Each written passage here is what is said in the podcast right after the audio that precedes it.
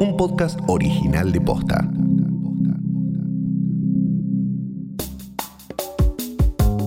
Los incendios en Argentina ya llevan meses y recrudecen cada vez más.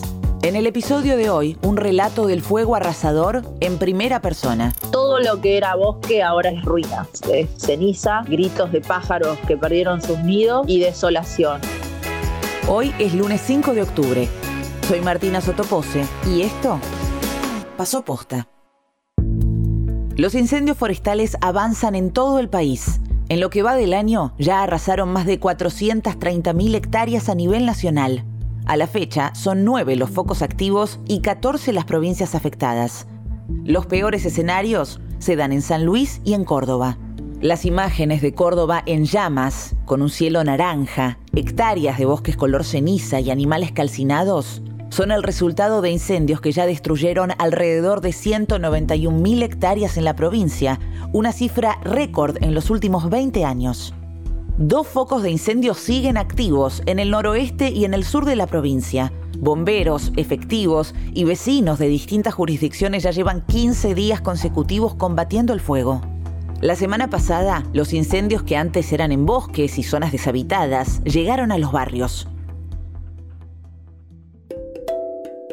El miércoles pasado, eh, alrededor de las 4 de la tarde, divisamos todos los vecinos junto con Guardia, que es la gente que cuida el barrio, tres focos de incendio en la parte de, de bosque nativo nuestro. Ella es Angie Monasterio, fotógrafa y vecina del barrio Villa Lago Azul, en la provincia de Córdoba. La semana pasada, los incendios que avanzaban sobre los bosques aledaños llegaron a su vecindario.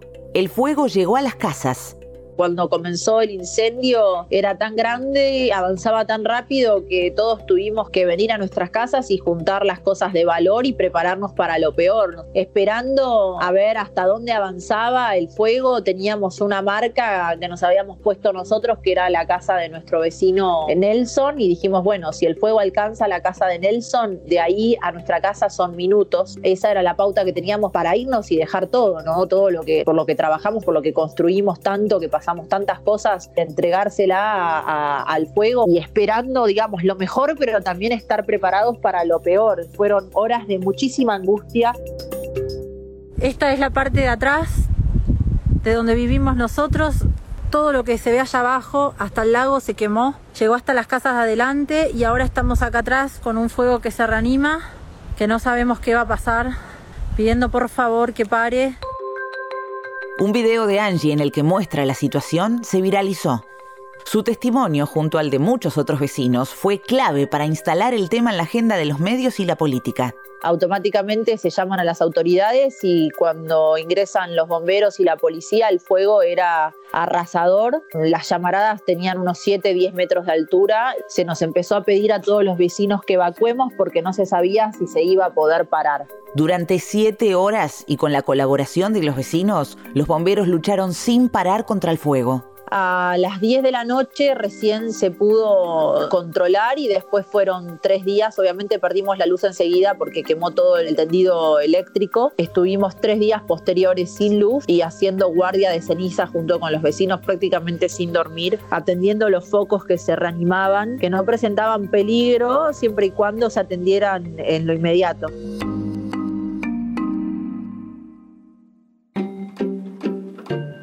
Los incendios no son nuevos y los motivos son diversos, desde quemas intencionales para sembrar y construir en esos terrenos, hasta los no intencionales, producto de la desidia y la imprudencia.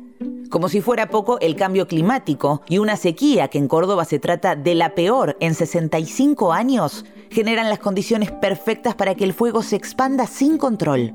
Si querés saber más del porqué de estos incendios, podés escuchar el capítulo de Esto pasó posta, incendios en Argentina, ¿por qué se quema el país? En Córdoba los incendios empezaron en julio y no pararon. Es más, cada vez son peores. El gobierno envió a Córdoba siete aviones, cinco en agosto y otros dos en septiembre, y 70 brigadistas nacionales. Pero muchos vecinos afirman que la reacción llegó tarde. Yo estoy casada con mi marido, que él es de Tanti. Toda mi familia, a su vez, hace más de una década están instalados acá en Villa Jardino, que es al lado de la Falda, también en el Valle de Punilla. Y cuando nosotros nos conocimos y empezamos a estar, digamos, en pareja, empezamos a planificar nuestra mudanza de vuelta al campo, a la naturaleza, porque ya no, no nos vibraba más Buenos Aires. Hace un año que nos mudamos acá. Después de meses de estar buscando dónde instalarnos, encontramos este lugar hermoso y empezamos empezamos a trabajar y recién en enero, esto fue en mayo del año pasado, y recién en enero nos pudimos mudar, construimos una casa a puro pulmón y bueno, hace un año más o menos que estamos acá en esta zona. El barrio de Angie, Villa Lago Azul, está ubicado sobre la costa oeste del lago San Roque. Esto es un barrio que está rodeado de bosque nativo protegido, donde no se puede edificar y donde no se puede hacer, digamos, nada, ni incendio, por supuesto, ni nada que lo dañe, hay que protegerlo, es eh, reserva natural. Vivimos rodeados de naturaleza salvaje y todo lo que era bosque ahora está, es ruina, es ceniza, gritos de pájaros que perdieron sus nidos y desolación. Estamos sobre el lago San Roque, frente a Carlos Paz, y desde la costanera de Carlos Paz ahora lo que se ve es un parche enorme negro donde no quedó nada. En lo que va del año se quemaron más de 430.000 hectáreas en el país. En Córdoba ya son 191.000 hectáreas las arrasadas por incendios forestales, una cifra récord de los últimos 20 años. Según Defensa Civil, los incendios de Córdoba están entre los 10 más difíciles de controlar, a la altura de los de California, España o Australia. El 95% de los incendios forestales se producen por intervenciones humanas, tierras abandonadas, colillas de cigarrillos mal apagadas y sobre todo la preparación de tierras para el pastoreo y la siembra y la deforestación de áreas para negocios inmobiliarios. La ley nos ampara, lo que hay que hacer es exigir que se cumplan. En 2007, en Argentina se sancionó la Ley de Bosques, destinada a la protección de estos ecosistemas, con el objetivo de gestionarlos de manera responsable y sostenible y reducir la deforestación. La ley divide los bosques en tres categorías y prohíbe la degradación de ciertas áreas. Sin embargo, esta legislación no se cumple y su aplicación es uno de los principales reclamos de las organizaciones ambientales hace años. Tenemos una ley de bosques que dice que si uno de estos bosques nativos, como el que está designado acá, que sucedió en este barrio, se incendia eh, accidental o intencionalmente, no se puede construir ni hacer obra no por 20, 30 o 60 años. Jamás en la vida. No se puede. Esto no se puede tocar. Lo que tenemos que hacer los vecinos es exigir que las leyes se cumplan. El viernes pasado, el Frente de Todos presentó un proyecto para prohibir por 60 años el uso de superficies que hayan sufrido incendios provocados o accidentales. Es una medida que cobra sentido cuando entendemos que una de las principales causas de estos incendios es reutilizar las tierras para la producción agrícola-ganadera o para la instalación de proyectos inmobiliarios.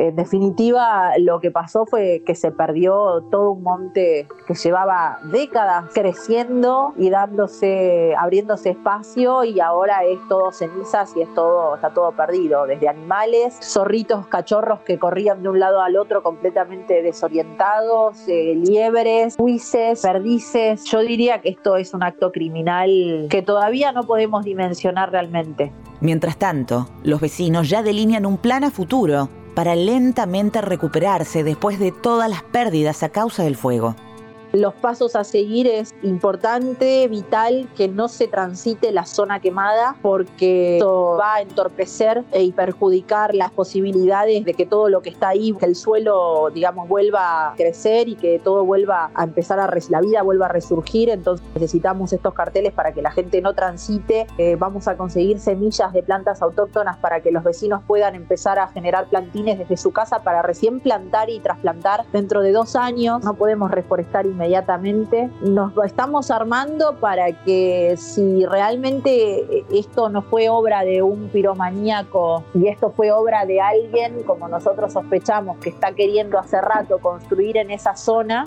a pesar de que no se puede, nos estamos armando para frenarlos entre todos. El paisaje nuestro es otro y es un recordatorio permanente y constante que lo vamos a tener de acá varios años de lo que pasó y de todo lo que tenemos que proteger.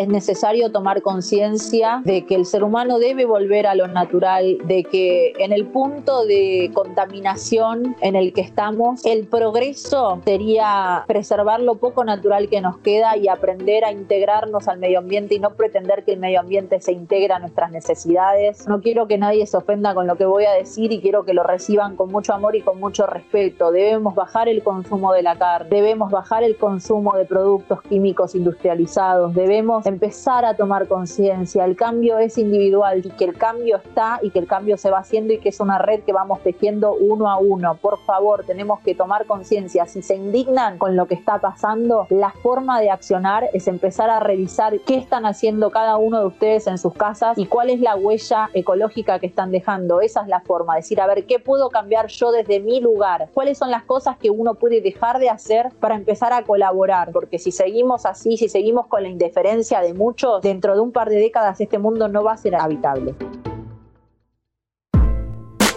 Esto pasó posta, es una producción original de posta. Escuchanos de lunes a viernes al final del día en Spotify, Apple Podcast y en todas las apps de podcast. Si te gustó este episodio, compartilo con alguien a quien creas que le puede interesar. Y si nos escuchas en Apple Podcast, te invitamos a que nos dejes una reseña. Nos suma muchísimo para que más gente descubra este podcast. Búscanos en Twitter y en Instagram. Somos arroba postafm. En la producción estuvieron Galia Moldavsky y Fede Ferreira. Nuestro editor es Leo Fernández. En la dirección general, Luciano Banchero y Diego del Agostino. Soy Martina Sotopose y esto pasó posta.